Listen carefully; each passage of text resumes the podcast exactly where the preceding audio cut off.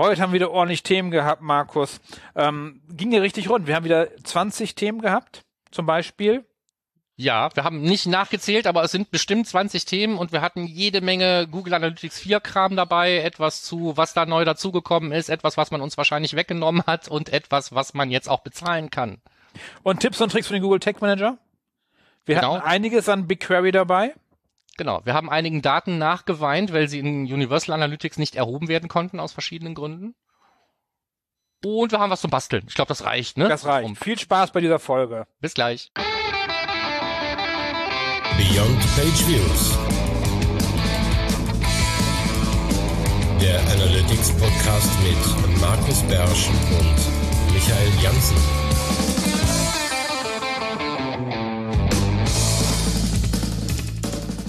Herzlich willkommen zur Nigelnagel neuen Folge Beyond Views, deinem Analytics Podcast. Hier ist Michael Jansen und virtuell neben mir sitzt Markus Biersch in Mönchengladbach vor seinem Ofen, denn es ist kalt geworden. Und nass. Hier ist es auch nass. Also in Köln ist es auch nass, da wo ich gerade bin, da regnet es. Ja, aber äh, wird ja auch mal Zeit. Also, genau, der äh, Herbst kommt. Genau. Wollen wir gleich einsteigen? Wir haben, glaube ich, nichts großartig im Housekeeping, außer dass wir, wir haben immer noch Fundstücke. Wir haben genau. so viele Fundstücke. Ähm, ich glaube, 20 habe ich gezählt oder so. Kann sein. Halten wir uns einfach gar nicht lange auf. Steigen okay. wir direkt ein. Marco, ähm, du hast was zum Thema Analytics 4. Google Analytics 4 wird aktuell immer spannender, finde ich. So langsam kann man es mal richtig einsetzen. Ja, wir werden ja heute vielleicht auch ein oder zwei Stellen haben, wo wir darüber reden, warum es jetzt vielleicht langsam Zeit ist, darüber nachzudenken, umzusteigen. Aber ähm, ein Problem, dem ich in der in der Realität auch schon begegnet bin und das der Markus Stade auch ähm, beschrieben hat und mal genau verglichen hat, ist so äh, und damit kommen wir zum ersten Fundstück das Thema, wie vergleicht sich denn das äh, Google Analytics 4 Configuration Tag im Google Tag Manager mit der ähm, Einstellungsvariable vom Universal Analytics, die wir alle so kennen und lieben. Und ähm, eine der wesentlichen Unterschiede ist, dass die ähm, Einstellungsvariable auch tatsächlich, ich sag mal, ausgeführt, das Tag muss gefeuert werden, damit andere Tags, die dann danach feuern, auch die gleichen Einstellungen verwenden. Da kann man reinfallen, wenn man zum Beispiel irgendwelche Events hat, die relativ früh feuern vor dem Page View, ne? weil irgendwas zum Beispiel schon in den Data Layer geschrieben wird, was dafür sorgt, dass man ähm, ein E-Commerce-Event oder sowas vermessen möchte. Und ähm, da gibt's also tatsächlich Stolperfallen, äh, hauptsächlich im, im Zusammenhang mit der Transport-URL, wenn man mit einem Server-Side-Tag-Manager arbeitet. Der Kram kommt dann einfach nicht an am eigenen Endpunkt, sondern wird direkt aus dem Browser rausgesendet, wenn das Configuration-Tag nicht vorher ausgeführt wurde. Lösung, Configuration-Tag früh ausführen mit allen Einstellungen, die man haben will wie eben sowas wie der Transport-URL, die halt wesentlich für alle folgenden Hits ist, und auf den Page-View verzichten und den dann einfach später zum Beispiel triggern, wenn man es möchte. Ne? Also das Configuration-Tag muss ja nicht zwingend einen Page-View mit vermessen. Nee, er muss auf jeden Fall gefeuert werden. Und warum Aber muss es gefeuert ja. werden? Weil es jetzt endlich Daten abruft vom Analytics-Server, bevor es losgeht. Ja, genau. Ne? Also das, das, das ähm, Holt sich Daten rüber. GTEC-Skript ist für jede Installation theoretisch äh, oder sagen wir für jede Mess-ID, also jeden Datenstream ähm, unterschiedlich. Das heißt, wenn ich sowas eintrage, wie zum Beispiel meine Cross-Domain-Tracking-Domains, also welche Domains dürfen hier Daten senden über diesen Stream, wenn ich sowas wie eine Verweisausschlussliste konfiguriere, dann ähm, ist das eben etwas, was ich früher in der Konfiguration auch eingetragen habe, was aber bei der Datenverarbeitung relevant war. Und hier werden solche Informationen im Prinzip mit dem GTEC.js für meine eigene Mess-ID vom Server geladen und die Einstellungen sind dann im Client und da weiß der Client dann schon mal genau, wie zum Beispiel mit bestimmten Referern zu verfahren ist oder nicht. Darum und das ist ein Riesenunterschied. Ne? Also wir haben eben nicht ein, ein GTEC.js, was wir uns einmal runterladen und dann können wir das äh, im Prinzip selber ausliefern für, für alle ähm, Installationen, die wir haben, sondern jeder hat mehr oder weniger sein eigenes GTEC.js. Ja, das dazu. Okay. Dann gehe ich mal direkt zum zweiten ähm, Fundstück und zwar kleine Tipps und Tricks von Google Tech Manager von Blast Analytics. Teil 1 nennen die das. Die haben davon mindestens, also wahrscheinlich mindestens zwei Teile. Hoffen wir es. Auf jeden Fall, da sind Tipps drin, wie kann ich denn mein, meinen Google Tech Manager besser machen. Und der erste Tipp, der ist äh, sau spannend, weil den kenne ich tatsächlich, wenn die Entwickler im Google Tech Manager was zusammenstellen und eine Zuordnungstabelle bauen. Also wenn A, dann B, wenn und so weiter. Und Mhm. das ist, in, ist im Tech Manager natürlich ein normaler Lookup-Table. Markus, wir beide kennen das. Entwickler schreiben da lieber, schreiben da gerne direkt JavaScript äh, in, in die Variable rein. Und das ist Tipp Nummer eins: äh, If-Else-Statements mit Lookup-Tables äh, zu ändern, zu umzuändern, zu machen. Eigentlich relativ easy, der Tipp. Aber für diejenigen, die relativ wenig mit dem Tech Manager machen, auf jeden Fall sehr praktisch. Und ansonsten noch was zu Cookies und so. Und zu den dynamischen Cookie-Namen, um den herauszufinden. Da, wo wir halt dynamische Cookies haben. Du warst auch schon dazu, Markus. Ja, genau. Also gerade das Thema, wie hole ich mir, äh, was weiß ich, aus einem Cookie-Wert, der ja wieder aus vielen anderen Werten bestehen kann, wie hole ich mir da was raus? Das ist so ein, so ein praxistaugliches Ding, würde ich sagen. Ne? Das, das braucht man gelegentlich mal. Spätestens wenn man, und so deswegen ist das Beispiel eben auch eins, äh, gerade im Consent-Kontext passiert das relativ häufig, dass die Anforderung kommt. Man muss sich halt da rauslesen, ob jetzt für eine bestimmte Gruppe oder einen bestimmten Dienst irgendwie Consent gegeben wurde oder nicht. Und das steht dann da normalerweise irgendwie in so einem JSON-Format oder so im Cookie drin. Ähm, Gut, der nächste Tipp, sorry, schon wieder GA4, aber es ist ein ganz kurzer Blogbeitrag. Er dient auch eigentlich mehr dazu, ähm, alle auf das Thema Modellierung mal einzunorden. Ähm, darum geht es nämlich, äh, darin geht es darum, wie Conversions in Google Analytics 4 modelliert werden. Also dass es da eben auch, sagen wir mal, ähm, Signals und so weiter, dass man versucht eben Cross-Device und Cross irgendwas zu attribuieren und dann eben auch aus Daten, die zum Beispiel im Consent-Mode vielleicht gesammelt wurden, äh, Dinge zu modellieren. Ähm, zwei Dinge sind, sind da ähm, besonders zu beachten oder eins, sagen wir mal hier, ich glaube für das andere haben wir sogar noch ein separates Fundstück, wenn ich mich recht entsinne. Ähm, man kommt an Modellierung in Google Analytics 4 nicht mehr vorbei. Und das liegt wahrscheinlich einfach daran, dass wir uns damit abfinden müssen, dass der Ausschnitt der Realität, den wir messen können, äh, jetzt eben wegen Consent und Te Browsertechnologien und sonst irgendwas, der wird halt eben immer kleiner. Das sieht ja jeder an seinen eigenen Daten.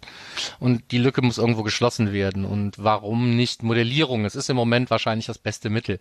Blöd ist, dass viel Modellierung, gerade auch im GA4-Kontext, mehr oder weniger ein Blackbox-Thema ist. Ne? Also wenn ich Conversions sehe, sind da immer real gemessene und modellierte Conversions direkt in einer Spalte, nicht nebeneinander, nicht voneinander zu unterscheiden. Und das wird dem einen oder anderen wahrscheinlich sauer aufstoßen, aber ich meine, was soll man machen? Ne? Also Modellierung und Google Analytics 4, da ist es halt mehr oder weniger eingebaut und ähm, der Beitrag ähm, erzählt da in, in, in knappen Sätzen darüber, wo die Daten herkommen und wo man sie wiederfindet. Aber es ist ja nur auf Kanalebene, ne? Es ist ja nicht bei, auf Kampagnenebene die Modellierung, so wie ich das verstanden habe, ist ja Google Analytics 4. Das heißt nicht ganz so schlimm, finde ich. Ja, gut, man, man muss sich eben damit abfinden, dass das ich habe vorher immer gesagt, hey, auch wenn da wenn da Zahlen mit zwei Nachkommastellen sind, gehe nicht davon aus, dass es eine Abbildung der Realität ist, da fehlen einfach Sachen und jetzt muss man immer noch dazu sagen, da fehlen einfach Sachen und weil da Sachen fehlen, sind da auch noch irgendwie Zahlen drin, die teilweise eben auf Berechnung und nicht auf Messung basieren. Ja.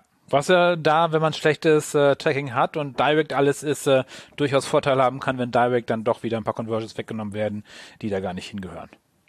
Von daher spannend Modellierung und mit der Zeit wird es wahrscheinlich immer alles besser werden. Okay, dann kommen wir zum nächsten Thema. Ähm, App Analytics. Ist nicht so mein Fachgebiet, mag ich nicht so gerne, weil es da immer relativ viel Aufwand gibt, äh, um so Apps durchzumessen und es nur funktioniert, wenn man extrem dicht an den Entwicklern ist. Ähm, darum äh, versuche ich das möglichst äh, immer zu vermeiden. Aber hier gibt es einen Beitrag von Infotrust. Ähm, was gibt es denn für, eine, für Möglichkeiten, wenn man nicht nur Firebase Analytics einsetzen will, sondern auch nicht Google-Plattformen, um die Daten durchzureichen, um die irgendwo hinzubekommen? Ähm, und da haben die halt sowas wie äh, Mixpanel drin, Localytics, Crashlytics und haben da dann mal verglichen, ähm, ähm, nutze ich das für In-App-Tracking, Performance-Tracking, Marketing-Tracking, weil das alles unterschiedliche Anforderungen sind. Und darüber geht der Artikel. Mark Markus, nutzt du aktuell, machst, hast du ein aktuell aktives Projekt mit App-Tracking?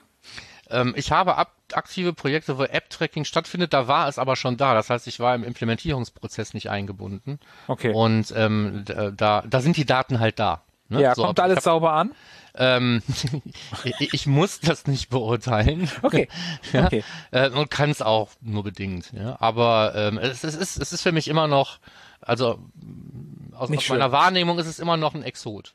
Ja, okay. Es müsste gut. eigentlich viel wichtiger sein, aber es liegt auch so ein bisschen daran, dass überhaupt mal das Haben einer App hat halt auch gewisse Hürden. Ne? Ich meine, jeder kann eine App haben, die meisten sind aber total blödsinnig, weil die nur von Freunden und Familie genutzt werden. Ja, so.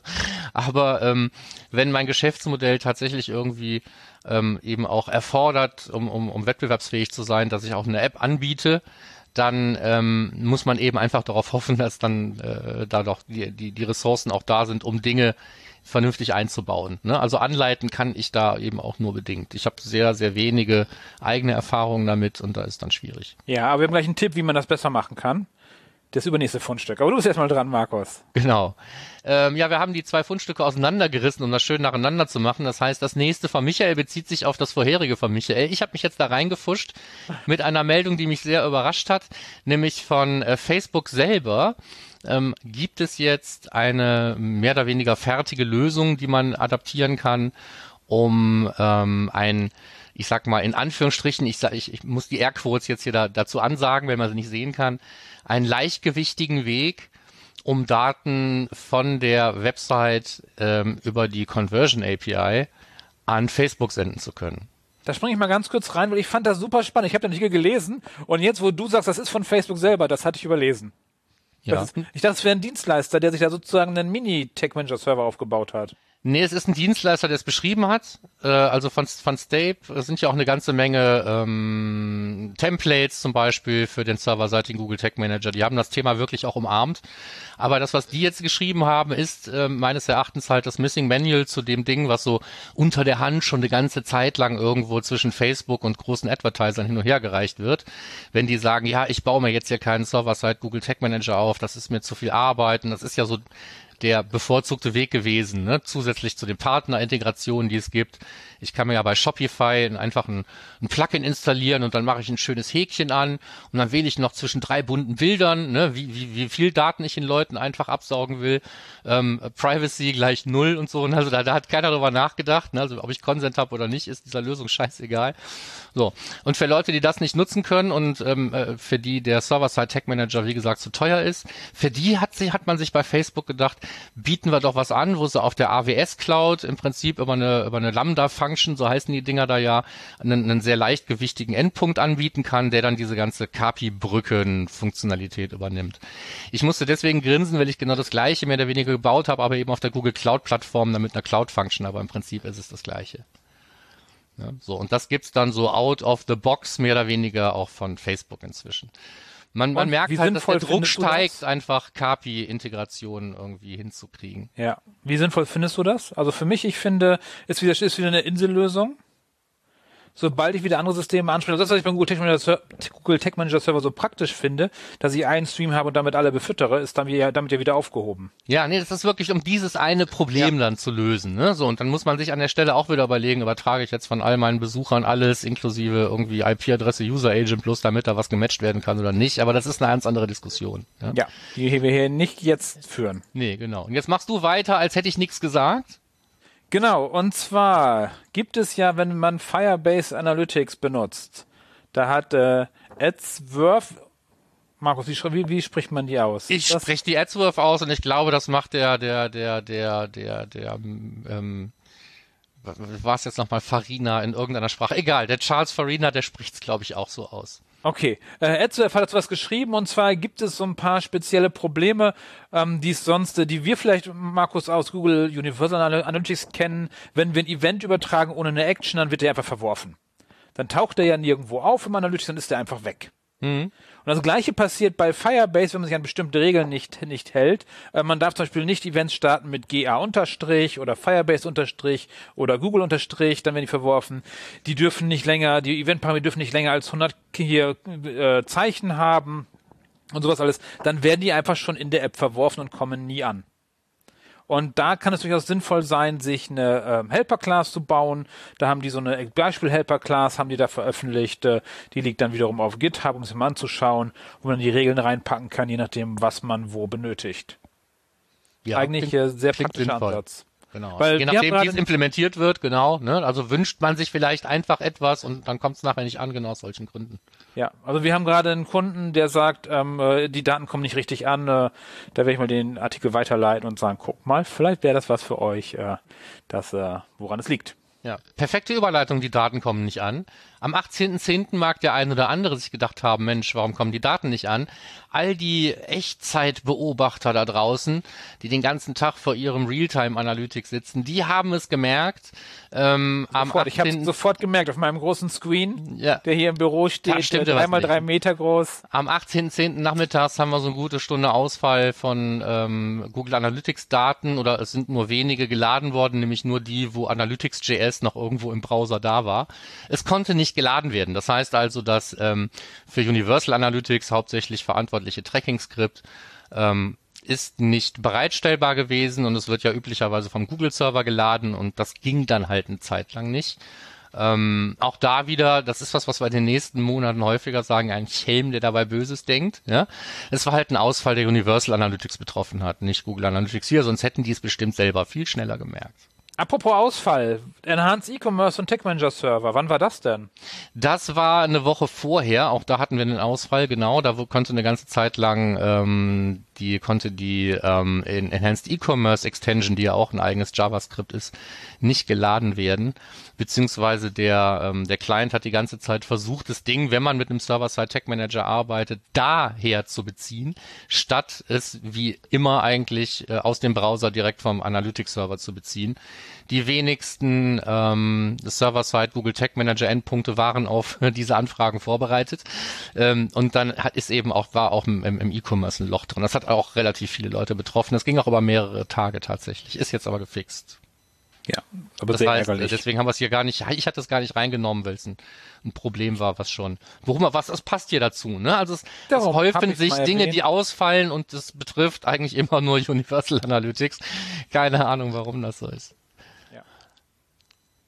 Gut, was meinst du denn mit alle Reports sind positiv? Genau, ähm, Blast Analytics hat nochmal einen Artikel rausgebracht, ähm, dass es ein Problem gibt in Firmen, dass äh, in dass ständig nur positive Sachen äh, erzählt werden, nur wie toll man ist, dass alle Daten toll sind, dass alle Kampagnen super funktionieren, dass man sich die Daten so lange hin und her dreht, bis sie positiv erscheinen, vielleicht ein bisschen in Diagrammen rumspielt. Und da geht es einfach darum, dass es einem nicht weiterhilft, wenn man das äh, so macht, sondern dass man ein Mindset entwickeln muss, dass man alle News bekommt und nicht nur die positiven oder wie die schreiben, the good, the bad and the ugly.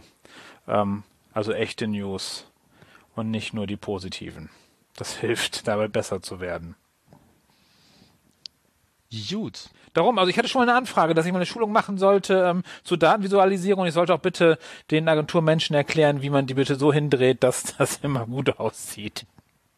Habe ich nicht gemacht. Ich weiß gar nicht, wie das geht, Markus. Ja, nee, also äh, ich wüsste nicht, wie es geht, aber es gibt natürlich Wege dazu. Ja. Ne? Also auch da kann man sich bestimmt Tipps holen. Ja, Ähm, die, die X-Achse verschieben und so und äh, stauchen und äh, Ja, also teilweise kann man auch mit mit mit mit Dingen, die nicht ganz so so so offensichtlich falsch sind, ne? So, einfach wir, wir fangen halt nicht bei null an und so, ne? Aber Ja, Äh, klar kann man die Wahrnehmung von äh, von Visualisierung durch die Visualisierung selber beeinflussen. Ne? So, genauso wie man eine eigentlich gute Story durch eine schlechte Visualisierung kaputt machen kann, äh, geht's eben umgekehrt eigentlich auch immer. Ja. Ne? Das beim, ist nur beim Measure Camp, Camp gab es, glaube ich, zwei, dreimal eine Session dazu, wo das gezeigt wurde, was man so äh, UX-mäßig da falsch machen kann. Ja, genau. Ja, also da ist ja Lea Pika ist ja immer dabei bei diesem Thema, wenn es irgendwie um Visualisierung und sonst irgendwas geht und Data Storytelling. Und ich glaube, die hatte da auch einen ganz guten Vortrag, habe ich so im Hinterkopf. Ähm, der nächste Beitrag, den ich habe, ist mehr oder weniger eigentlich ein, ja, ich weiß auch nicht, ein, ich weiß nicht, ich habe vielleicht was nicht verstanden und ihr versteht es vielleicht besser.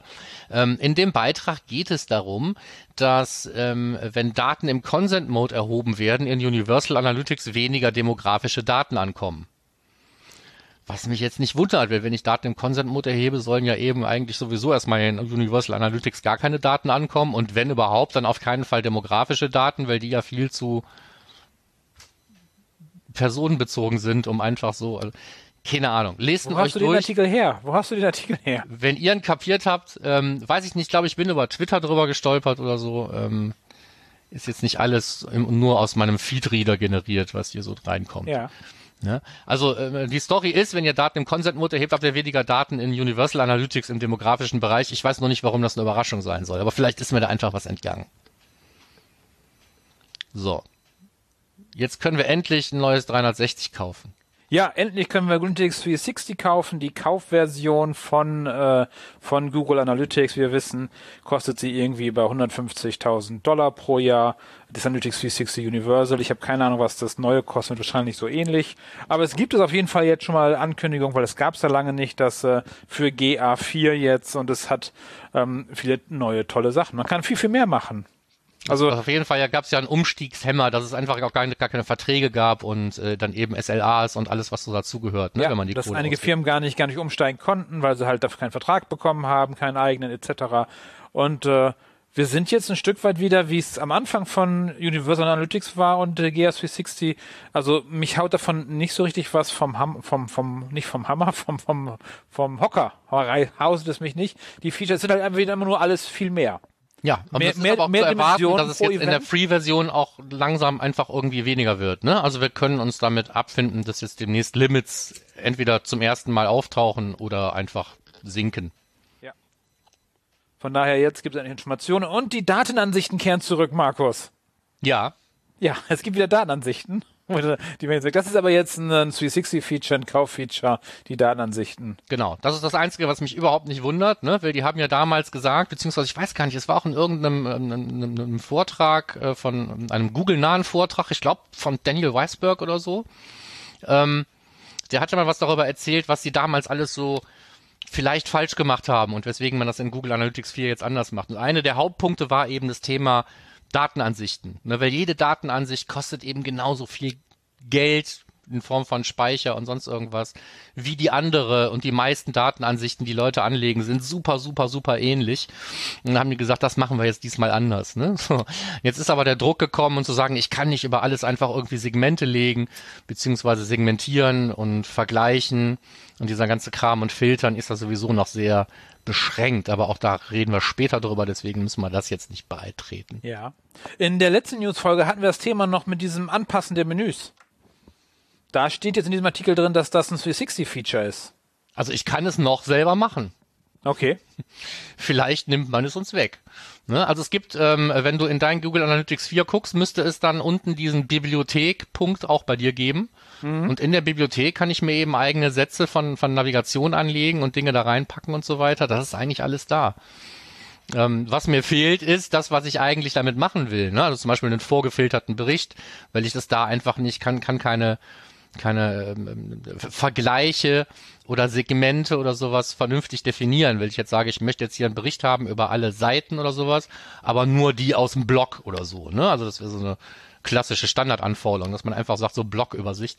Und also Dinger kann man theoretisch bauen, weil ich jetzt die ganze Navigation umbauen kann. Aber die Berichte, die ich dafür bauen kann, sind eben nicht vergleichbar mit dem, was ich zum Beispiel in diesem ähm, Analysebereich mir selber zurechtklicken kann. Ne? Das sind halt an verschiedenen Stellen ist die Möglichkeit zu filtern und Berichte zu definieren sehr unterschiedlich tief und das geht mir mega auf den ähm, Denkel. Nerv ähm, bei Google Analytics 4. Aber da hoffe ich eben einfach, dass es noch besser wird. Okay. Aber wer, wer sich bisher geärgert hat übrigens, ähm, dass das Berichte generieren so lange dauert, gerade wenn man so ein paar ähm, Segmente oder Filter oder sonstiges drauflaufen hat, das kann sich jetzt freuen, wer das 360 hat. Es wird jetzt schneller mit 360. Also früher, also das war immer mein Witz bei den 360-Kunden, dass es halt nirgendwo schneller läuft, äh, dass äh, bei der Geschwindigkeit 360 oder nicht, also bezahlt oder nicht, gleich schnell ist. Das ändert sich jetzt bei dem neuen 360. Da werden, wenn man einen offenen Bericht macht, äh, werden die dann zwischengespeichert. Die sagen bis zu 100 Mal schneller. Das finde ich sehr cool. Ja, wenn du dedizierte Ressourcen hier einfach mit einkaufst im Paket, ne, und ja. die dir dann auch wirklich zur Verfügung stehen, dann ist es eine ganz andere Geschichte, klar. Ja, ich bin gespannt. Ich freue mich schon, wenn die ersten Kunden auf umstellen. Ja, ja, könnte, könnte lustig werden. Ja. Ich meine, eine der Dinge, die einen ja vielleicht auch davon abgehalten haben bisher, ist sowas wie ähm, die Auswertung von ähm, äh, der Suche auf der eigenen Website. Auch das ist jetzt zum Beispiel da. Ne? Search Insights sind jetzt dazugekommen neu. Ich habe sie noch nicht gesehen, aber wenn es Blogposts dazu gibt, dann muss das stimmen. Ähm, das stand ja bei Google selbst im Blog, also die werden sich das nicht aus den Fingern gesaugt haben. Und was die uns auch natürlich hier nochmal gleich unterjubeln ist, Data-Driven Attribution gibt's jetzt einfach überall in GA4.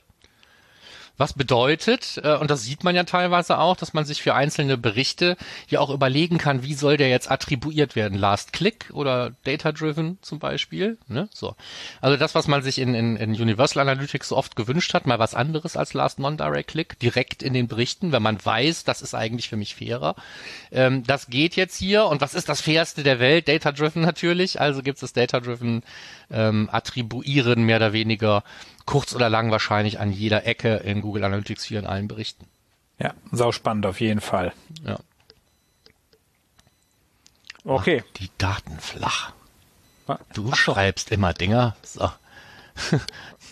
Dann mach, mach uns mal die Daten flach im nächsten. Sind wir da schon? Ach ja, du hast das hast schon vor, genau. Ähm, sau spannend. Ähm, für die Menschen, die aus der Excel-Welt kommen, da gibt es ähm, Tabellen, die sind äh, eher, so wie CSV sind das eher flache Daten. Das ist immer eine Zeile, steht alles drin, so ungefähr.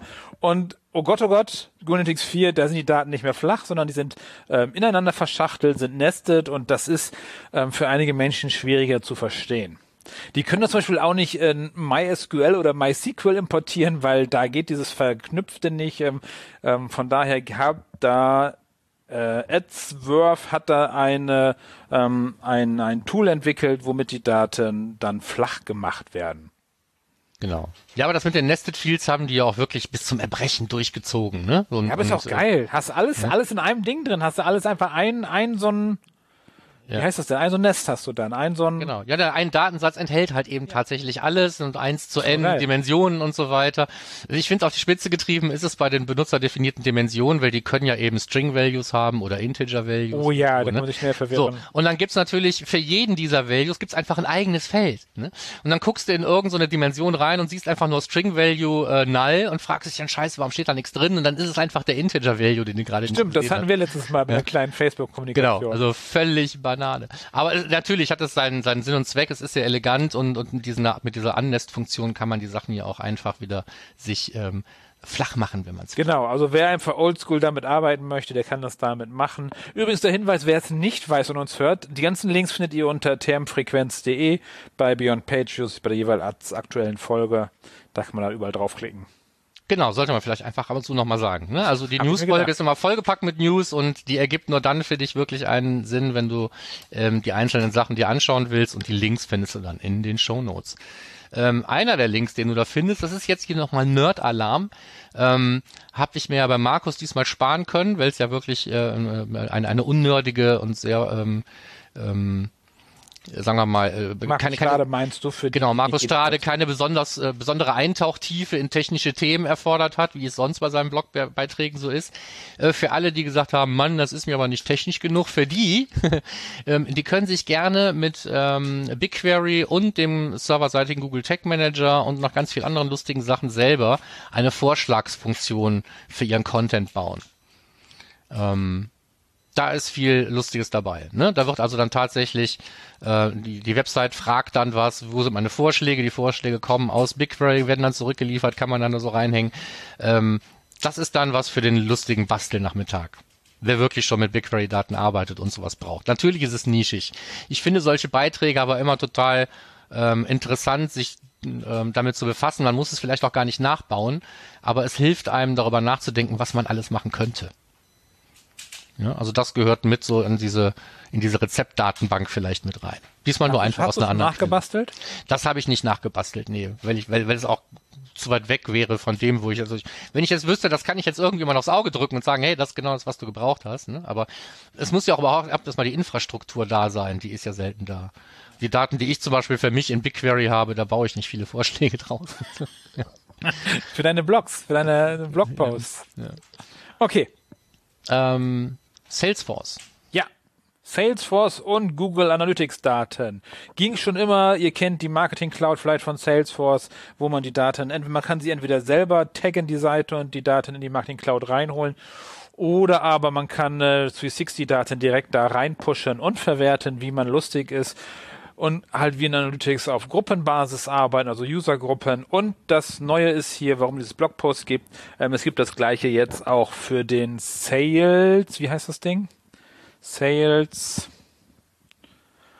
Sales, nicht die Marketing Cloud, sondern die Sales Cloud. Ganz einfach. Ähm, die Sales Cloud kann die Daten jetzt auch empfangen. Das heißt, für individuelle Kunden kann man das hier drüber ziehen, hin und her und damit dann die Daten feiner machen. Das heißt, man kann die Conversion Events von Salesforce zurückschicken ins Google Analytics. Ja, schöne Sache, wenn man hat. Ne? Ja, ja. Salesforce haben relativ viele, aber die haben es meistens nicht verknüpft weil das ist halt wieder aufwendig. Ja, Man aber so, so CRM und Webanalyse-Integration ist, ist immer irgendwann auf irgendeinem Level ein Thema. Ja. Ne? So, weil Aktivierung ja eben auch eins der Ziele von der Nummer yes. ist. Ähm, wie ich ja eben schon gesagt habe, kann man mal ganz viele tolle Sachen mit BigQuery machen. Und wir sagen ja auch gelegentlich schon mal, ja, einer der wirklichen Vorteile, mi, mi, mi, mi, mi, ne, ist halt dieses BigQuery-Linking. Ähm, eine Geschichte, die wir nie sagen, ist, äh, das ist ganz einfaches umzusetzen. Es gibt vielleicht immer noch die Hürde zu sagen, naja, also mit diesem ganzen BigQuery-Linking setze ich mich allein schon deswegen nicht auseinander, weil ich keine Ahnung habe, wie ich das Ganze irgendwie einrichten soll. Dafür haben wir einen, wenn auch jetzt nicht super aufwendigen, aber doch finde ich äh, ausreichenden Schritt für Schritt Anleitungsbeitrag hier als nächsten Link in unseren Fundstücken noch mit eingefügt.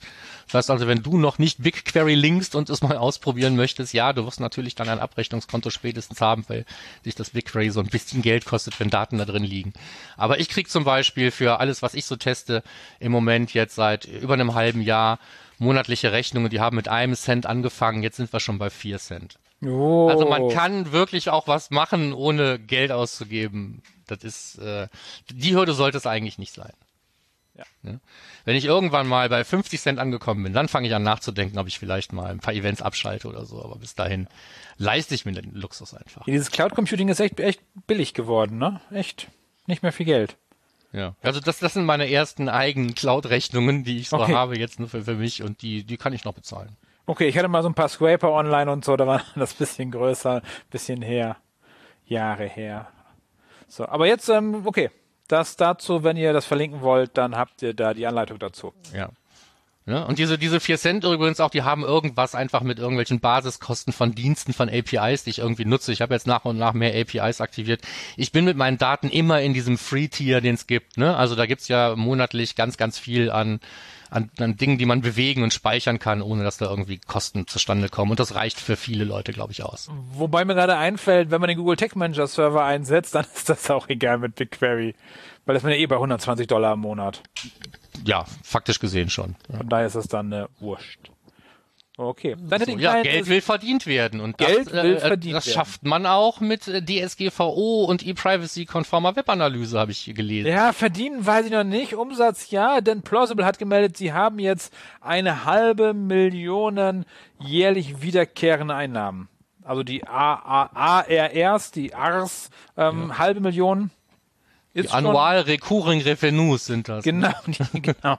Oder so. Halbe Million klingt erstmal gut, ähm, aber die hat natürlich auch Zeiten, wo sich überhaupt keine Gehälter ausgezahlt haben, etc. Komplett bootstrapped und von daher äh, coole Nummer, damit eine halbe Million im Jahr zu erwirtschaften und in die Zukunft gerechnet, finde ich schon sehr cool. Mit die so Frage ist, wie viel die an Cloud-Kosten zum Beispiel haben. Ne? Also Infrastruktur yeah. kostet halt Geld und die will ja, die will ja betrieben werden. Ja, Zahlen klingen immer super. Das war, ich hatte letztens, glaube ich, auf LinkedIn oder irgendwo, da hatte irgendein Agenturmensch gesagt, boah, wir sind so geil, wir performen so geil, wir haben eine Million Umsatz im Jahr mit 20 Leuten.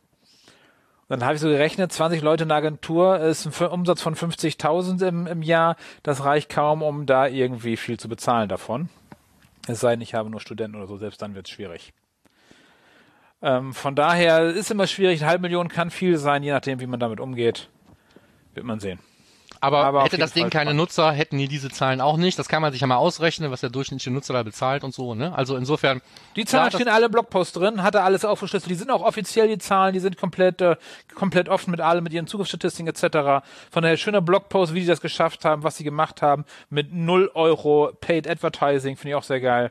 Ja, ja dafür wir haben auch ja sehr, sehr, sehr, sehr, sehr aggressives Content-Marketing, sag ich ja. mal. Und wir haben schon auch mitgeholfen, Markus, mit unseren äh, Beiträgen dazu. Ganz bestimmt. Also das, das, was ich ja am liebenswertesten finde an Plausible ist, dass die ja wirklich eine, eine öffentliche, also man kann sich die Plausible-Daten von Plausible selber öffentlich angucken.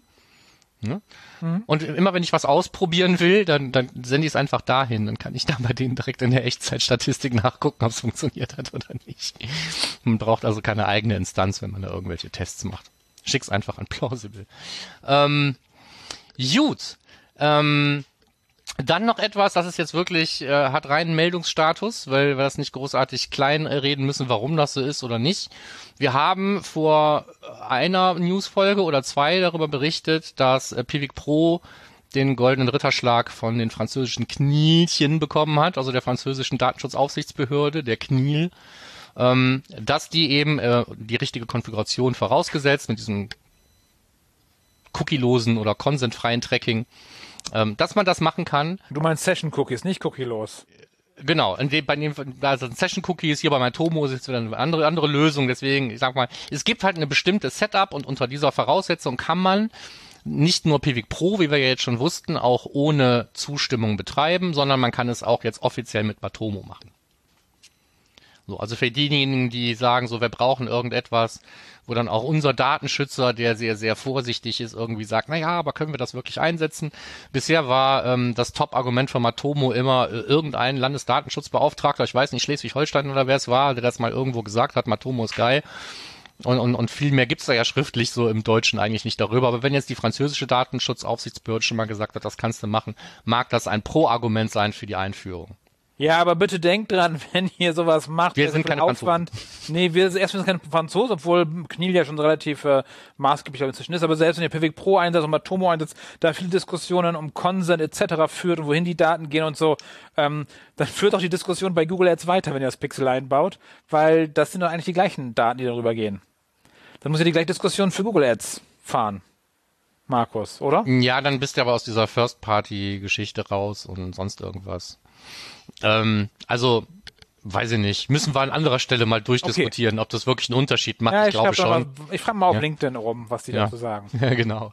Aber ähm, nee, also das ist natürlich schon nicht verkehrt. Aber äh, im Hinterkopf behalten, was die in dem einen Staat oder dem anderen Land beschrieben wird, muss für mich nicht gelten. Lustigerweise haben die Dänen jetzt zum Beispiel auch gesagt, also solange Cookies nur der reinen Statistik dienen, ähm, sind die auch brauch, brauchen die nicht unbedingt Konsent haben. Das haben ich jetzt aber um. gesagt. Ich ziehe um. Denen. Ne? So. Denen nutzt ist das denen was, aber uns nicht viel. Denen ne? ist so. das egal. Ja, aber äh, das sind eben, also es gibt da eben sehr, sehr unterschiedliche Einschätzungen lokal. Ich glaube, darauf können wir uns einigen. Unbedingt. So, Sampling. Ich denke, es gibt kein Sampling in GA4. Natürlich gibt es Sampling. Was habe ich dir denn da für einen Beitrag untergejubelt?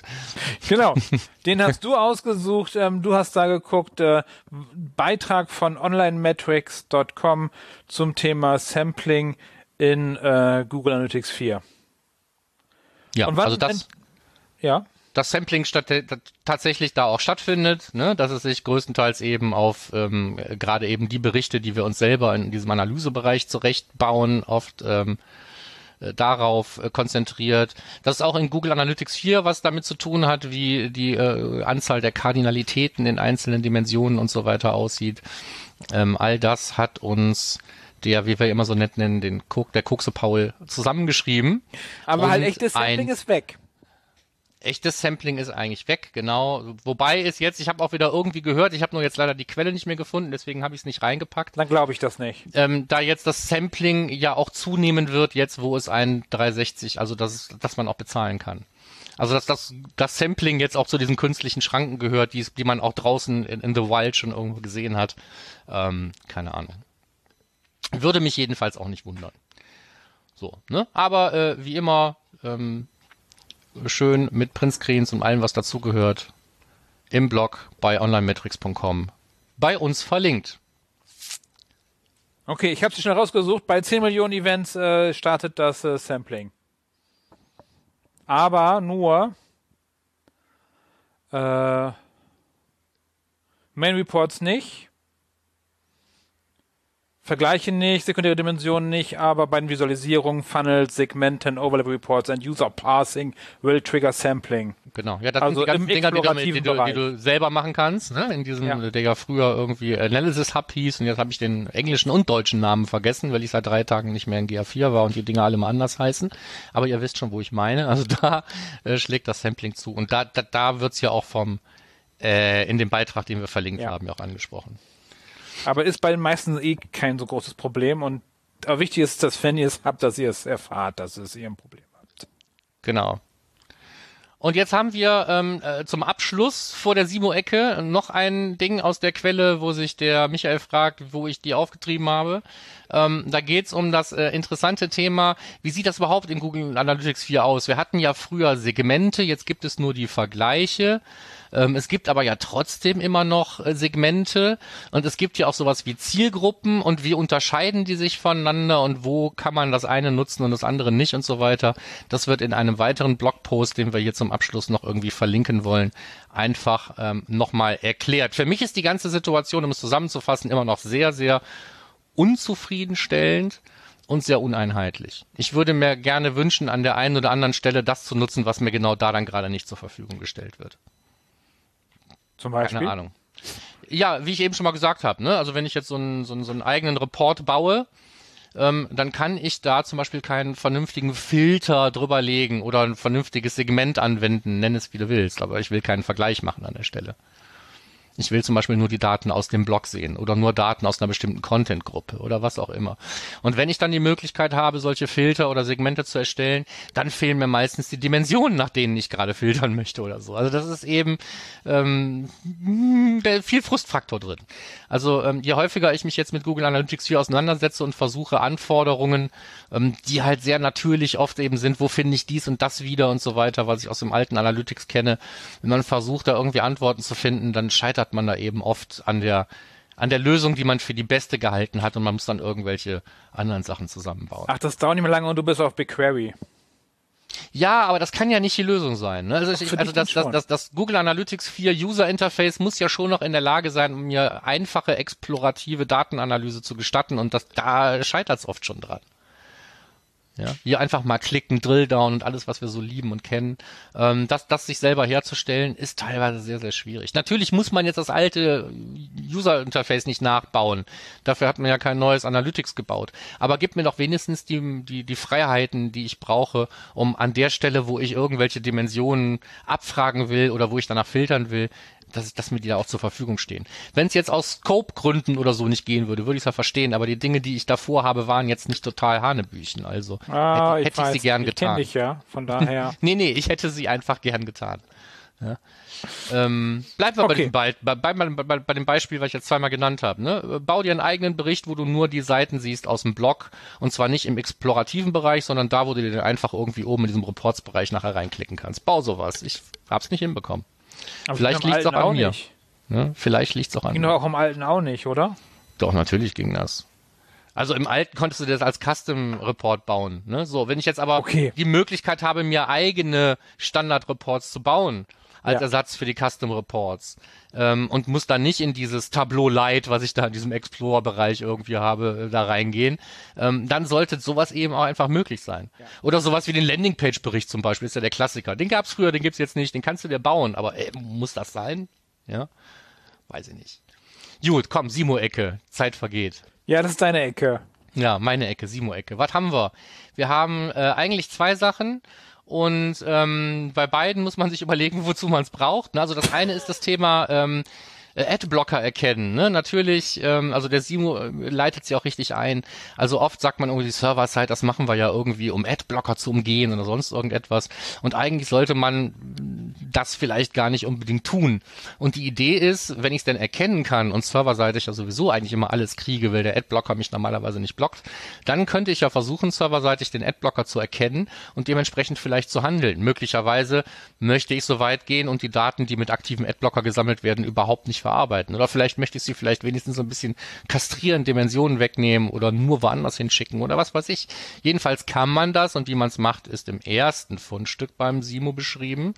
Und im zweiten Fundstück beim Simo ist beschrieben, warum es eventuell problematisch sein kann, bei Google Analytics 4 ein Cross-Domain-Tracking einzurichten und mit, durch wie viele Reifen man springen muss, wenn die vorgefertigte auf GTAG.js basierende Lösung nicht funktionieren sollte, wobei ich nicht weiß, warum das so ist. Mir ist dieser Fall noch nicht untergekommen, aber ich unterstelle diesem Beitrag, dass es einen realen Anlass gehabt, den zu schreiben. Ähm, also möglicherweise scheitert eben das automatische Cross-Domain-Tracking, so wie Google Analytics 4 es sich vorstellt. Und wenn man dann selber versuchen will, die notwendigen Informationen ähm, zu übergeben, halt über Parameter oder sonst wie, dann muss man sich da mehr oder weniger einen eigenen Linker bauen. Und das ist, ähm, das war, fand selbst Simo nicht einfach. Sagen wir es mal so. Also wenn ihr mit Cross-Domain-Tracking und GA4 irgendwas am Hut und Probleme habt, dann äh, ist Geht das, auf eine Domain. dann ist dann genau geht auf eine Domain oder lest diesen Beitrag und weint gemeinsam mit Simo. Nein, geht er mit allem auf eine Domain. Cross-Domain-Tracking ist doof. Immer. In Ja. allen Fällen. Ja, also auch wenn es technisch einfach ist, ne, so, sobald man Nee, eben sieht, nicht, dass das da so, funktioniert doch nie langfristig. ja, nee, stimmt schon. Ne? Also doch dieser ganze Käse mit der Übergabe per Parameter und sonst was. Aber ja, oder du brauchst nicht. einen Conversion-Linker oder so. Apropos Conversion-Linker, Markus. ja, da könnten wir ja mal drüber reden. Lass uns noch in, in der nächsten Folge drüber reden, in unserem Ding des Monats. Äh, kommt ja bald raus. Machen wir Conversion-Linker. Können wir da noch mal drauf eingehen. Äh, ist auch Cross-Domain mit dabei. Ja, wunderbar. So, das waren die Fundstücke. Genau. Herr im Himmel, fast dreiviertel Stunde, aber du hast es Ja. ja, schon angekündigt. Dann machen wir Neue den Rest jetzt einfach schnell. Neue Kategorie. Shameless Self-Promotion. Markus, du hast ein E-Book geschrieben. Genau, ich habe ein E-Book geschrieben zum Thema ähm, Template-Erstellung, fokussiert auf den äh, serverseitigen Google Tag Ja, stopp mal ganz kurz. Stopp mal ganz kurz. Also, Markus hat mir gesagt, Michael, ich habe hier so ein kleines E-Book. Ähm, kannst du das mal gegenlesen? Über so Server-Side-Templates und so. Ja, klar, kein Problem. Und dann schickt er mir das Ding. Dann sind es wie 150 Seiten. Nee, nee, nee, also keine 120, glaube ich. Ja, 120 Seiten. Ganz also, viele Bildchen drin. Ja, aber es ist halt echt ein dickes Ding und äh, du haust das raus für wie viel, für wie viel Euro? Für ein 20. Für ein 20, das ist super. Ich habe es mir auch gekauft. Ich finde das super. Ja, also ich, ich habe tatsächlich mal gedacht, es ist, es ist so Special Interest, vielleicht versuchst du das mal zu monetarisieren. Es mag vermessen gewesen sein. Ähm, die Hybris nimmt kein Ende. Ich bin gerade dabei, das Ding auch ins Englische zu übertragen, cool. weil, weil da einfach der englische ähm, potenzielle Zielmarkt ist einfach größer als der deutsche. Aber ich bin ganz froh, ähm, dass ich es gemacht habe. Es gibt auch erste Verkäufe, sagen wir mal. Ja, cool. Ähm, und für alle aber- Hörer, für alle Hörer gibt es keinen Rabattcode. Genau, hat der Michael mir ausgeredet. Ja, weil 20 Euro, ey, das ist es wert, äh, gebt die aus, Link ist in den Show Notes. Lohnt sich auf jeden Fall. Also aber der Punkt nur ist, Sinn. Ja, es war mir zu, es war mir einfach zu umfangreich für einen Blogpost, dann hätte man eine Serie draus machen müssen. Ich habe einfach ein E-Book draus gemacht. Also es, es, das E-Book versucht zu erklären, warum es wichtig ist, gerade beim Server-Side Google Tag Manager eigene Templates zu erstellen und äh, macht es dann anhand von Beispielen auch vor, wie es funktioniert. Und das kann man auch für einen clientseitigen Server, äh, für den clientseitigen Google Tag Manager durchaus nutzen, weil die ähm, Parallelen sehr groß sind. Es ist auch ein Bonuskapitel dabei, wie man das zum Beispiel für einen clientseitigen Tag Manager macht. Geht auf die Landingpage, guckt ihr euch die Leseprobe an. Da ist zum Beispiel dieses Bonuskapitel drin. Und wenn das was für euch ist und ihr Bock habt, sowas nachzubasteln, dann äh, könnt ihr guten Gewissens, glaube ich, das, das Geld mal ausgeben. Ja, gibt's ein lebenslanges Update? Ähm, es wird mit Sicherheit Updates geben. Sind ja. die im Preis mit drin? Die wären dann im Preis mit drin. Cool. Ne? So, Also ich weiß jetzt nicht, ob ich allen Käufern der deutschen Ausgabe auch die englische schenken muss Nein, nachher. nein, Aber ich wenn mag- ich wirklich, wenn ich wirklich nein. Updates mache, ich krieg ja, ich krieg ja die Adressen, die sind ja da drin. Das Ganze wird über den Digistore vertickt, damit ich aussehe, als wäre ich ein schnell und hektisch reich Mensch, bin ich aber nicht. Ähm, aber das nur Schöne faul. ist, ich krieg ja eure, ich krieg ja eure Käuferinformationen. Das heißt, ich kann ähm, per E-Mail einfach ähm, äh, Links oder oder neue Versionen raussenden, wenn es die denn gibt. Genau. Das Ist jetzt noch sehr, sehr frisch. Im Moment denke ich dann noch nicht drüber nach. Aber wie alle ähm, Bücher in, in unserem technischen ähm, Umfeld wird das äh, sehr schnell irgendwie alt werden. Und wenn es nicht mehr nützlich ist, werde ich es auf jeden Fall neu auflegen. Lohnt sich auf jeden Fall. Und damit die Shameless Self-Promotion Spalte komplett ist, von mir nochmal kurz. Ähm, ich mache Einsteigerseminare. Ähm, wir haben das immer wieder, dass die Leute so ein bisschen Grundwissen haben möchten und zwar für Analytics, Data Studio und Google Tech Manager wirklich einen halben Tag Online-Schulungen mit Gruppenarbeit und äh, Action und viel Spaß. Äh, auch den Link haben wir in den Shownotes. Wir nennen das unsere Power Starter. Jeden Monat einer. Also wahrscheinlich weniger für unsere Hörer, aber wenn ihr jemanden habt, der gerne mehr Analytics können möchte, mehr Tech Manager und mal ein Data Studio reinschauen möchte, sagt ihm Bescheid, wo er dafür was schnell was auf die Augen und die Ohren bekommen kann. Ja, sag das mal nicht. Also ich äh, versuche ständig neue Hörer zu rekrutieren und die kommen teilweise eben auch nicht aus diesem Spezialinteressenbereich, sondern sind eher allgemein am Thema Webanalyse interessiert und ich hoffe, für die haben wir halt auch was dabei. Hier wäre was gewesen. Genau, super. Okay, dann Noch Termine schnell noch die. Termine. Ähm, es ist Konversion digital. Äh, ähm, Ende dieser Woche ist Konversion digital, genau. Wir versuchen diese, diese ähm, Folge noch gerade rechtzeitig rauszubringen. Am 28.10. rein Energiestadion Hybrid. Das heißt, wer nicht vor Ort sein kann oder möchte, kann auch digital teilnehmen. Link haben wir in der Übersicht. Ähnliches gilt für den UMT, da ist wohl noch ein bisschen mehr Zeit. Ich habe 21. geschrieben, was Quatsch ist. Ich meine den 12.11. Am 12.11. in Mainz ähm, in etwas, was sich Pyramide nennt, also nicht mehr in Wiesbaden am neuen Ort, aber auch da gibt's eben ähm, für die Nicht-Anreisenden die Möglichkeit, äh, also als in einer Hybridkonferenz da auch online teilzunehmen. Das wäre der OMT. Dann haben wir noch das Matomo Camp. Da haben wir schon ein, zweimal drüber geredet, dass das in Planung ist und da auch den Aufruf-Call for Paper, Speaker, wie auch immer, hatten wir, glaube ich, veröffentlicht. Jetzt ist es soweit. Am 4. und 5.11. findet das Matomo Camp statt und wir verlinken für euch gerne den, die Agenda, was da so stattfindet. Da haben wir den Tom Zeithamel zum Beispiel dabei, der war schon mal bei uns in der Sendung. Da haben wir den Joachim Nickel dabei, der auch mal viel mit Matobo macht und ähm, sehr viel englischsprachiges Zeug und wahrscheinlich auch ein, zwei französische Vorträge. Aber für alle, die sich mit Matomo auseinandersetzen oder wollen, ist das mit Sicherheit eine schöne Sache.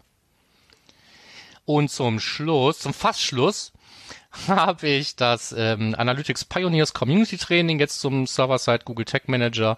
Diesmal das Thema Template-Erstellung, also genau das gleiche wie das vom Buch, ja richtig. Ähm, das Ding findet diese Woche am Freitag statt, sprich am 29.10. Und im November gibt's das auch nochmal in Englisch. Du hast noch dann, was reingehauen, ja, ganz schnell. Bumm, dann hätten wir noch den SEO Day und alle angeschlossenen äh, anderen Days mit E-Mail, Marketing und PPC etc. pp. Anfang November als äh, Streaming-Event, als Online-Event. Äh, kleiner Tipp nächstes Jahr vielleicht wieder in Offline mal schauen. Ich bin als Speaker dabei ähm, und wenn du, lieber Hörer, vielleicht ein Ticket brauchst, auf dann... welchem der Days dann? Auf dem SEO Day? Day? Auf dem SEO Day, wie seit äh, 100 Jahren auf dem SEO Day dabei. Ähm, und lieber Hörer, wenn du ein Ticket brauchst, dann schreib mich an. Vielleicht habe ich dann noch eins. Als Speaker habe ich da durchaus die Möglichkeit, dich vielleicht äh, über die Fastlane da reinzukriegen. Sag dann einfach Bescheid. Bleibt aber unter uns. Äh, die schnellsten oder der schnellste, die schnellste äh, kann dann zuschlagen. Alles klar. So, damit sind wir wirklich durch. Das ist eine dicke Newsfolge. Ich kann aber versprechen, ähm, unser Ding des Monats wird dafür diesmal etwas überschaubarer. Glauben wir. Ja, glauben wir. Also in Summe wirst du nicht besonders viel mehr Zeit in den Oktober investieren müssen, wenn du uns hören magst. Okay, Feedback ähm, wie immer gerne direkt unter dem Blogbeitrag auf themenfrequenz.de oder auf äh, iTunes als Kommentar. Unsere Facebook-Seite kann man liken oder uns schreiben ähm, oder auf LinkedIn uns beide adden. Können wir eigentlich mal reinpacken in unsere äh, Shownotes auf tmfrequenz.de. Ansonsten hörst du uns ja gerade irgendwo auf einem dieser Kanäle. Wenn du uns noch nicht abonniert hast, dann abonniere uns. Und ich glaube, das war's von mir und ich sage Tschüss. Und ich auch. Äh, wir haben genug Zeit verplempert, dann wollen wir uns schnell verabschieden. Bis nächsten Monat. Ciao. Jupp, bis dann dann. Ciao.